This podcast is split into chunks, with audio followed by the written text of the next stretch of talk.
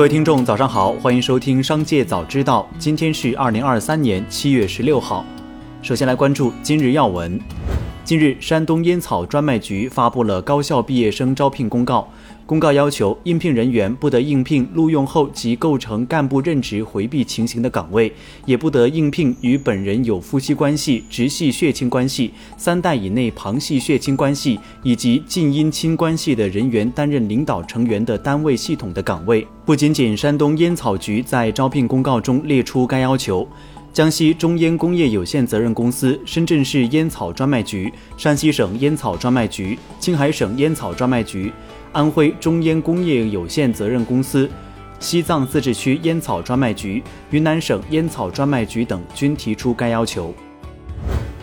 再来关注企业动态，跟踪苹果产业链多年的分析师郭明基发布报告指出，最新调查显示，苹果公司正积极采用 3D 列印技术，预计2023新款 Apple Watch Ultra 的部分钛金属机构件将采用 3D 列印技术。虽然目前在 3D 列印后仍需经过 CNC 工序做后段处理，但预计仍能改善生产时间与降低生产成本。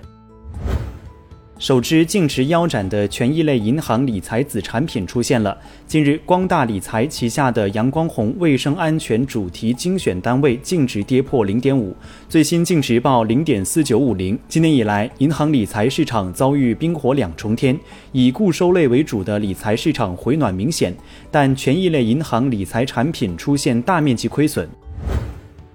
据麒麟软件官微，京东全球科技探索者大会暨京东云峰会期间，京东科技生态论坛在北京举办，麒麟软件作为国产操作系统代表企业受邀出席。会前，京东科技集团与麒麟软件有限公司举行了战略合作签约仪式，并进行了友好的合作会谈。目前，京东科技与麒麟软件已完成多款产品的兼容性测试，并且在行业项目中有着深入的合作。马斯克在推特 Space 上的 XAI 讨论会上表示，新成立的人工智能公司 XAI 将采用来自推特的公开推文训练。不过，人类创造的数据总有一天会用完，因此人工智能最终将生成内容并访问。另外，XAI 还将开发人工智能软件等多方面与特斯拉合作。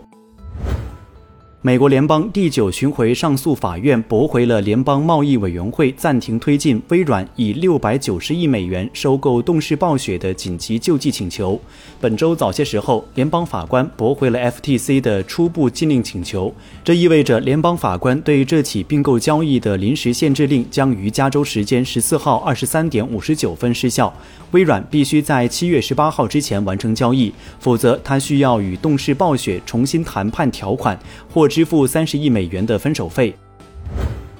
再来关注产业新闻，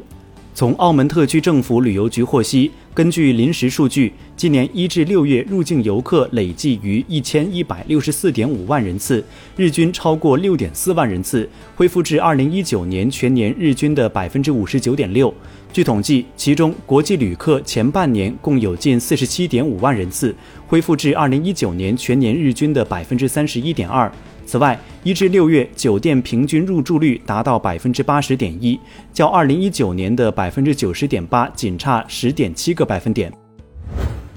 国内四大航司预计上半年亏损大幅减亏，春秋、吉祥两民营航司预计实现扭亏。今年上半年，国航、东航、南航三大航预计仍未实现扭亏，净亏损总额预计为一百一十二亿元至一百四十一亿元。谈及上半年预亏的原因，三大航均提及受国际航班恢复不及预期、人民币对美元汇率贬值等因素影响。此外，南航还提及国内市场供过于求以及油价持续高位波动等原因。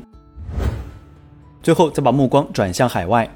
美国三大芯片巨头首席执行官将于下周前往华盛顿与美政府官员和议员举行会谈，游说拜登放弃出台新的对华芯片出口限制。报道说，据知情人士透露，这三家芯片巨头是英特尔、高通和英伟达。虽然他们并不指望能阻止美政府有所相关行动，但他们察觉到了一个机会窗口。他们希望让拜登政府相信。事态升级将损害白宫与中方当前接触以及建立的富有成效关系的外交努力。